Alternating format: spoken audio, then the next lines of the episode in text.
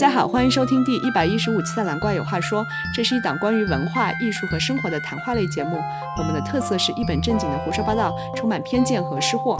We want to light up your day. Life is too short not to smile. Are you ready? 我是小怪，我是大蓝。哦，今天又请到我们的特殊嘉宾，老朋友嗯，大葡萄。对对对，大家有空可以听一下一百一十二期。嗯，那可能还有一些新朋友不认识大葡萄，我们请大葡萄再自我介绍一下吧。好，大家好，我是大葡萄。对，因为我是小葡萄的妈妈，所以我是大葡萄。对，今天也感谢这个小怪跟大蓝再一次的邀请啊。我们今天好像是母婴主题，对不对？这才是就是啊、没有听过一百一十二期的这个小朋友同伴们啊，你们可以只听这一期就可以了。就这个话题可能是一个漫长的人生话题。对，呃，对，我们今天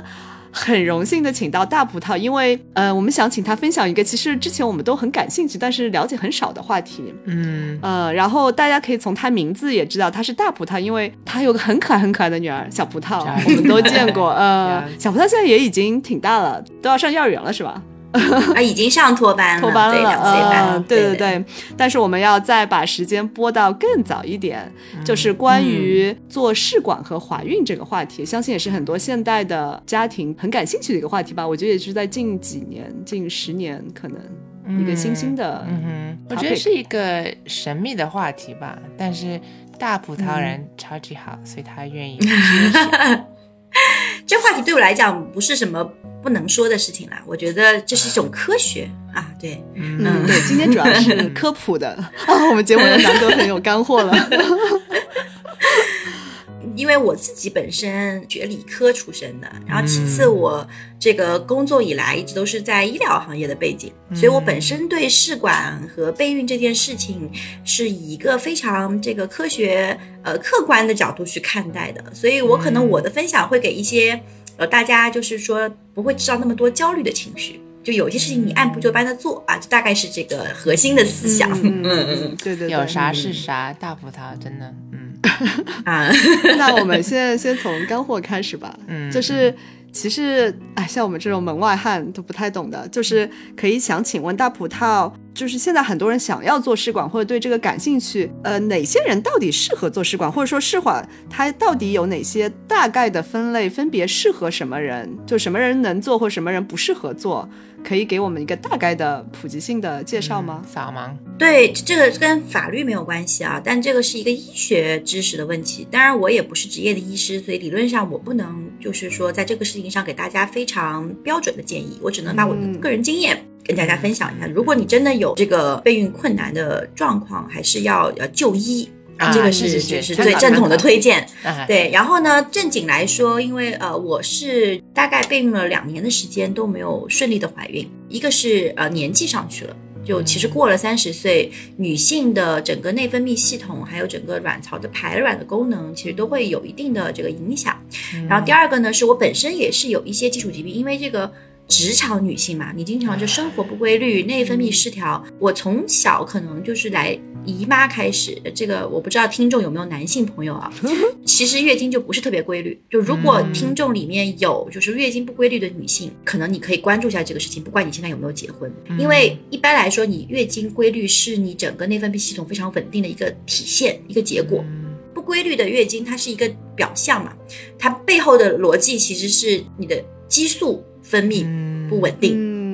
嗯后来到我结了婚以后，备孕一直不成功，我去就医，我才知道有一个医学上的名词叫做多囊卵巢综合症。就这个可能涉及到刚刚回答我这个小怪的问题，就是一个胚胎的孕育的一个过程。就是女性的卵巢里面其实有非常多的基础卵泡，然后它每个月是这么一个流程，就是它会从十几个小卵泡中互相竞争，看几个卵泡谁的质量更好，互相比赛。然后通过身体自己的一个机制竞争出一个叫做优势卵泡，这个卵泡特别厉害，把别的卵泡都打败了。那么这个优势卵泡在这个排卵的条件之下，它就会排出卵巢，然后被输卵管抓取之后进到输卵管，然后在输卵管的呃这个过程当中跟呃进入子宫的精子偶遇。然后呃受精之后形成受精卵。那这个过程哪一部分我在哪一部分发生的问题呢？就是在竞争的过程中发生的问题。所以这个这个医学名字叫多囊卵巢嘛，就是你每次去做 B 超就会发现我的小卵泡就有十个以上，每一个都长不大，就它它这个筛选机制出了问题，它挑不出哪个是最好的。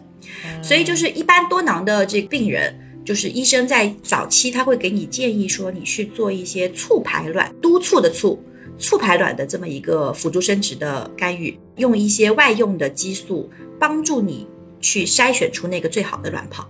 嗯，然后促排卵的时候，就你会发现就很机械嘛，就是因为一直要呃做 B 超，要打针，然后每天做卵泡监测。卵泡监测就是你要做 B 超去看我的卵泡长到多大了，然后医生判断说我今天晚上会不会排卵。如果他判断说我今天晚上会排卵，他就安排你跟你老公同房，就是你今天连连着同房两天或者三天，然后来确保就是它排卵的过程可以就是有有受精的过程。然后这个周期其实我过了很长时间，然后但是每一次都不成功。嗯，就有有有那么一两次接近成功，但最后都没有成功。所以就是在这个漫长的周期之后，你就会发现这个方式可能不是很适合你。然后当时就有医生建议说，你可以考虑试管。那么我就去咨询，因为上海我我们在上海还是非常幸运的，就上海有非常多的辅助生殖中心。那试管婴儿只是辅助生殖的其中一种方式。我刚刚讲促排可能是另外一种比较早期的。你到促排接受不了，就是解决不了的问题的时候，那进到试管。那就刚刚就是小乖问我说，就是有哪些这个不同的试管的方式？其实你适合什么方式也是医生决定的。有正常我们来讲，就是说试管有一代、二代、三代，你们都听到过这个名词嘛？就一代是什么意思呢？就是其实，在试管之前还有一个阶段叫做人工受精，我不知道你们有听到过。就人工受精其实不是做试管，呃，我跟小乖的 都这方面是空白，对吧？所以人受是什么呢？就是说你要形成受精卵，其实除了卵子这般费的储备之外，还有精子。那人受就是精子活力不够的情况下，就如果今天是你你老公的这个精子活性不够，他没有办法游得那么快，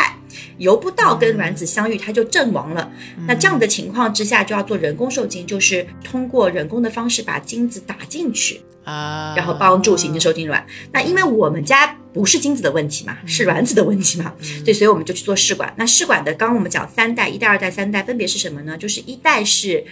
把那个卵子从卵巢中取出来，我可能每次会取很多个，取出来之后我就放在那里，然后我把精子在体外跟卵子放在一起。然后让他们自由形成受精卵，然后从当中挑选合适的胚胎，然后在体外培植一段时间，让它成熟之后再放回子宫去孕育。这是一代。那二代是什么呢？就是我受精的这个过程有困难，然后我卵子取出来了，但是我精子我是通过实验室的这个老师去挑选长得好看的精子，啊，然后呢把那个精子挑出来之后手工注进去。这是二代。然后三代是什么呢？三代就是说它的这个受精过程跟二代是一样的，我也是挑选精子注射进去，但是我要在体外完成更长时间的一个培育，培育成胚囊，就它在体外要多长几天，然后把它拿去做基因检测，来确认你这个受精卵本身的这个原始的基因没有问题，嗯，再把它放回体内。所以就是你们听到这个过程就会知道，一代、二代、三代，它针对的解决的问题其实不一样的。嗯，就一代就是解决排卵问题，你排卵排不出来，我帮你就是促排完之后，就是形成很多个长大的卵泡，成熟的卵泡，然后我通过一个取卵针从阴道进去，穿破卵卵巢，把这个卵子全部取出来。嗯我就代替人，代替你自己做了这个排卵的工作，然后在体外跟精子正常完成受精，再放回去。二代解决的就是我排卵也有问题，然后我受精可能也有一点问题，我就是用注射的方式完成这个过程。三代就是我可能双方谁还有遗传性的疾病的，就是我可能形成了受精卵，但是受精卵一直不能成活，所以我就要通过一些这基因检测的方式，确保它在染色体本身上面没有一些明显的携带的遗传性疾病，我再把它放回去。对，所以它解决的是其实不同的问题。所以刚刚问我说什么人适合做什么，首先这个问题是医生判断的，其次你你自己如果初筛的话，你会知道就是说你大概是目前的困难在哪里，然后来决定你用什么方式来解决这个问题。对，所以大概是这个过程。是不是有点太干了？没有没有，那哦那我们现在想问问大葡萄，就是你自己在这个，因为你应该做的是第一代是吗？以我的理解，对我其实是排卵有问题嘛，然后我在我是在九院的那个辅助生殖中心做的，然后他会根据不同的病人选择不同的方式，然后他当时因为不确定我的受精过程有没有问题，所以他做的叫做 half，、就是一半一半，就我取出来了十三个还不知道十五个呃这个卵子，它一半是用作一代，一半用了二代。哦啊，对，如果你的卵，如果你的卵子数量足够多，你是可以做这个选择的。但有些人他可能是，比如说高龄，四十几岁了，我还想生二胎，或者是什么，他没有办法促出这么多卵子，他技术卵泡功能已经很差了嘛，就是没有这么多卵泡，他只能排出一个两个的话，那你就不会把这个几率分摊这么多了。嗯我可能用更确确保的方式来完成这个过程。嗯，所以医生会有不同的方案的。嗯，嗯那么感觉是一个漫长的过程，就是要排除各种问题，等待，是吗？怀孕这件事情是有周期的。嗯嗯因为女性以二十八天是一个周期，所以你促排卵其实也是 follow 就是人体正常的这个周期，所以一般你知道就是开始做试管，它都会有个名字叫进周，进入周期。嗯，对，所以就是你进入周期之后，它其实就会有一套非常呃这个乳听的一个流程，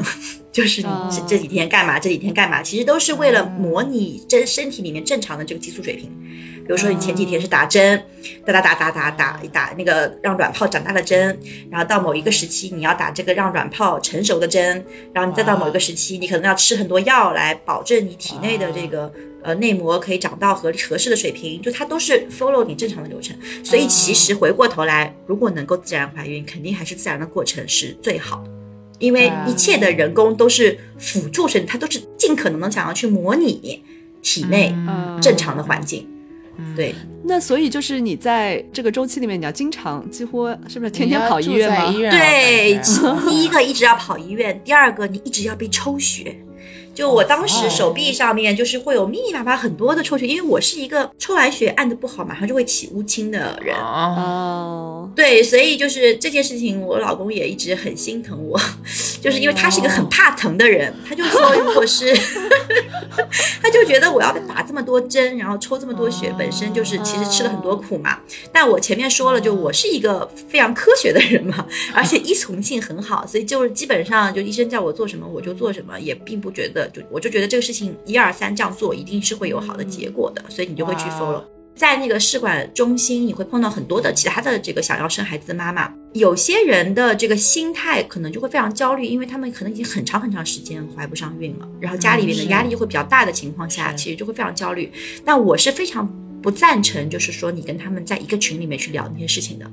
因为你会增加你自己的心理压力，就比如说我一起进修的姐妹，我今天是一起打促排针的，我今天同一天取卵的，过了半个月她怀孕了，我没怀孕，就大家其实心里会有一些落差，就每个人就跟自己赛跑就可以了，是就是管好自己。所以，所以其实我没有去加过他们，然后但我知道他们会有一些交流的群，但我也建议就是，如果是跟我们相同背景的姐妹们，就是如果要做试管，就就顾好自己，选一个你最信得过的医生，然后你就嗯听医生的，因为医生手上经历过非常多的病人，就是他会知道什么方案最适合你。嗯，这个这事情确实很漫长，是因为不是每个人都能一次成功的。嗯嗯，我生小葡萄是这样子的，我取卵取了一次，因为多囊卵巢的人卵泡比较多，所以取卵的过程比较这是你的顺利，就优势吗取了一次。对，这是我的优势，因为有些人他是没有卵子。取不出来，他可能促了好多周期都取不出来，那那是另外一种困难。对，然后呢，但是我的困难是，就是我的卵泡虽然多，但质量都不高，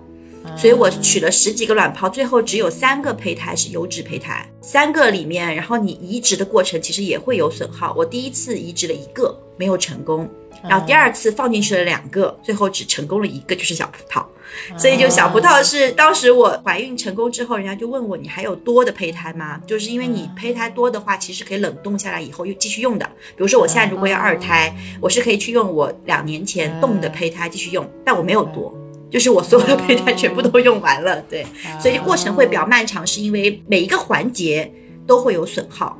然后都会对最后的成功率有一个比例的影响。啊，对，然后如果你这个过程每一步都有一些折损，你可能这个周期就不会成功，你就要多用几次周期来来平衡这个概率的问题。所以有的人可能要花很长时间。嗯，哦，而且我感觉取卵很疼哎。现在科技发达了，已经可以全麻取卵了。哦，我取卵的时候还不行，但是你术后要恢复吗？现在的全麻麻醉技术还可以的。就我取卵的时候，还是我做 B 超的时候，二十几个卵子要取，他就觉得很多哦，他会怕我痛哦，然后就是打那种就是静脉的麻醉。呃，但是还是哦挺疼的。然后有些人是可以不打麻醉取，但是就会比较疼。然后呃，哦现在他们是可以全麻，就是你睡一觉，基本上十分钟你就出来了，哦，取好了。但是你取完之后，你伤口要恢复吗？那个伤口非常小，它是一个针，它那个针就是戳进去，所以这个哦嗯没有产生实际的伤口。哦，嗯对明白明白。你是因为卵巢受刺激了，其实更多是一些应激的反应会有一些需要恢复期，哦所以你要休息个两三天。但是实际上，呃，外伤是没有什么的。嗯，那我还挺好奇，就是你刚刚说很有可能一个周期就不能成功嘛，要多做几个。嗯那它收费的话，它是按照你一次周期算的，还是按照你就是整个成不成功算的呢？哎，你你这个非常有商业的这个 想法哦、都有的。你在公立医院做，公立医院是按照每一个治疗的步骤收钱的。你今天看门诊啊，挂号一次二十五块啊或者四十块，啊或者是因为专家门诊、普通门诊不一样。你今天开药一次一个药多少钱？一个药多少钱？你今天做取卵的手术一次可能是啊三千五。五千，或者我今天做一次移植是八千块钱，就它是明码标价的。就公立医院是你做什么有什么，你这个周期失败了，你这个周期做过的步骤，因为你失败而不存在嘛，所以你该付钱还是要付，然后你新周期就新付钱。但是也有打包的，什么地方是打包呢？就是一些中介或者是私立机构，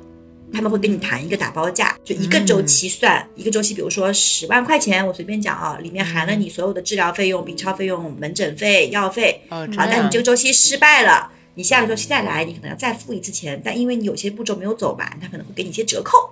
对，这个可能是就不同的这个设计产品设计的问题。对，嗯对，而且就是费用问题是这样子的，我自己在九院，因为九院是在公立医院，而且它的这个用药，因为其中很大一部分占比是药费嘛，就用药都是用国产药，所以相对九院的花费不是很高。我你想，我做了一次取卵，两次移植，呃，总共花了可能四万五还是五万块钱，我不记得了，就属于比较低的。然后呢，但是其他就有一些那个辅助生殖中心，它是公立医院和一些私立机构合作的，它服务可能会好一些。嗯，然后这个呃过程可能会沟通更顺畅一些，但收费也会贵一点，可能要这个五到八万，就大概是一代二代的话是这样。然后我们刚讲三代，因为它是这个要有一个基因筛选的过程，包括它有一个在体外养囊多养几天的这么一个过程，它对实验室的条件要求会比较高，那个可能就要呃十五万到二十万左右。哇哦，对，它是一个呃完全不一样的这个选择。嗯，嗯，就现在在中国是不是只有就是医生认定你在身体上是需要这样子的干预治疗，你才能够做试管栓？不是说我今天想说我要做就可以做的是吗？就首先你得结婚，你得有一个伴侣，就是你是得是这个法律支持。当然，我现在已经看到有一些省份开放，因为最近生育率实在太低了。然后像安徽已经出了文，就是单身女性也可以做这个这个辅助生殖，对，你可以去冻卵，对。但是嗯就是在之前，就是你必须要是合法的夫妻，它的每一个步骤都会验证你的结婚证跟你身份证的。对，都是要验证，这是第一个前提条件。第二个就是你是要结婚以后备孕半年以上都没有成功怀孕，嗯而他对备孕的要求可能是呃每周一次的同房，就当然这是医生口头问你的，呃，就是所以就是就是 对你对对对，就半年就是呃正常同房频率下的半年没有怀孕，可能是其中一个适应症。然后，如果你有一些基础性疾病是确诊的，就像我这样，比如说你多囊卵巢啊综合症，确实已经有呃很长时间的促排史，那他也会就是非常正常的去考虑这件事情。嗯，但是你是做一代、二代还是三代这个事情，不是你你说了算的，就是医生会啊根据你的病情来确认。嗯对，啊、我也有点像你老公，比较怕疼，所以你觉得呢？就是吃药那个环节比较疼吗？吃药不疼，哦，就是你情绪也不会被影响。对，就是你会有些什么副作用吗？在这个过程中，或者你的身体会发生一些变化吗？因为激素是这样子的，就很多人会说你，因为它也有很多雌雌激素、孕激素的摄入嘛，会发胖，哦会长胖。嗯对，但是实际上这不是一个完全的因果关系。因为你们都知道长胖这个事情其实就是你摄入的能量跟输出的能量的一个平衡嘛。嗯，所以你如果保持正常的呃这个代谢和运动，你你其实也不会发胖。但我胖了很多啊，这是第一个。然后第二个就是说对你的时间安排还是有很大的影响的，因为就是试管的这个促排也不是只靠吃药的，它其实很多时候靠打针。所以打针它就是一个是要每天定时打，因为你想哦。你身体分泌激素是一个定时的过程，你打针外界注入你也要定时，比如说。啊。我之前在就做做做的时候，我就喜欢放在晚上九点多钟打针，因为这个时候我确保我是有空的。啊。然后再加上很多这个打针的那个药都是要冷藏条件保存的，然后我又要出差，啊所以我经常就是要带着冰袋，然后带着药，然后一起出差，然后还得就定时打。所以这个其实对你的时间管理，就是日程安排都还是挺挑战的一件事情。然后还有呢，就是它还有很多针，包括你这个移植之后的一些这种所谓的保胎的针，或者就是帮助就是黄体酮嘛，它是要肌肉注射的，哦，那你就要去医院打，因为你你哦皮下注射你是自己在家里打，你可以对着肚子打。但肌肉注射一般你没有这个能力的话，你是要去医院打的。那你在这种嗯疫情条件之下，其实你去医院打针还是一件挺麻烦的事情。是嗯对，然后而且就是呃有有一些药打完是非常容易有这个红肿，然后就是有肿块，然后哦会有一些淤青淤青的。对，所以这个可能大家呃要经历了才能就是锻炼自己的心理承受能力。哎呀对，所以我没想到你很多针还是你自己给自己打的，哇塞！啊，对呀、皮下都是自己打的，因为你哦节省时间嘛，你就不用跑到医院去。皮下注射还是很简单的就像胰岛素注射啊，对，就跟胰岛素注射是一个原理。对，是是一般原理胖子更容易打，因为你很容易找到你的脂肪在哪里。我为了备孕，我先开始吃汉堡，可以。不用不用，那个瘦一点，那个体脂率低一点，比较容易排出质量好的卵泡。就、啊对，嗯，啊一般医生会建议你先减肥，不要为了打针的方便，对不对？哦，所以你说是从你开始去看医生到怀上小葡萄是多长的过程呢？我还可以的，不是时间很长，因为我说我做试管做了，其实只做了一个促排周期。嗯嗯呃，我大概是二月份的时候开始取卵促排，然后我怀上小葡萄是七月份，哦，真的蛮快的。那你算是快的，而且当中我还去了趟美国，因为我我记得我为什么印象那么深刻，因为我老公一直拿这个事情说我说，呃，我跟他在那一年的清明节去美国是临时起意决定的。就是属于还有一个星期就要过清明节了，然后我们就临时买了机票，因为我们俩都有十年签，然后就去了。然后他就一直说给别人听呀，就你看大葡萄连去美国都是可以说去就去的，哪有这样子不做计划的？但实际上当时的背景就是你在试管的过程当中，你其实不知道自己什么时候有空的，因为你在周期当中，你每天都要去医院，你不可能离开上海嘛。啊，然后那那会儿是因为正好我在两个周期当中是只需要吃药不需要打针，啊，所以我在那个时间段是可以不用去医院复诊。啊然后我就抓着我老公说：“你现在再不带我去，你就没有机会去了。就之后你要怀孕、生孩子，你就更难出门。再加上疫情，啊就反过来证明我当时有多英明，是不是？可以啊，你老公又在听这期节目，对对对对，所以就反过来讲，就是如果你做好心理准备要去做试管，其实你在差不多半年，至少半年到一年的时间是、不太有自由的。哇，哦。而且现在疫情，其实如果你要三天两头跑医院，其实确实挺麻烦的。对，如果挺麻烦的像之前。上海封控的那种状态的话，嗯，对吧对，所以封控期间他们是不会有进州的病人的呀，因为你就、哦，对对对，你是可以提前规划的嘛。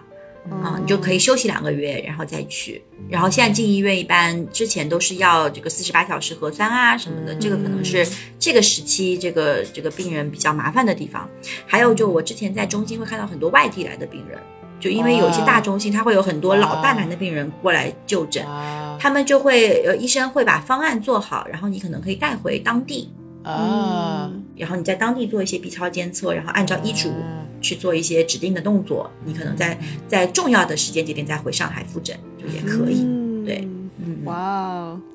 哇！真是不容易啊！我现在觉得你不加那些群是好的，因为他们看到你这个成果会嫉妒死掉。没有，但我跟你说，就是有的时候有一个群体在呢，就是互相也有打气的时候，还有再加上有一些人嘛，因为你当了妈妈这个角色之后，你会有很多共同话题，就不只是试管这件事情。嗯，你如果大家就姐妹们都怀孕了之后开始育儿，啊，然后对吧？这个又是新的一轮这个这个话题，对 对对。哎那你试管就是当你成功怀孕上之后，你后面的整个怀孕的情况就是跟普通怀孕是一样的，是吗？有什么特别之处吗？呃，没有什么太特别，就可能孕早期会有一些，因为呃会担心那个胚胎成活嘛。一般你们都知道为什么哦一般都是三个月才能说，就是因为三个月之前它都是一个不是很稳定的状态。嗯，对，但我这我一直是这么说的，就是说呃胚胎它自己是会优胜劣汰的，所以你小产或者你三个月之前这个胚胎没有成熟，都是因为胚胎质量的问题。嗯嗯就这个你就接受它就好了。我我当时怀小葡萄惊心动魄，就是我那时候就做销售嘛，天天跑医院，就出血。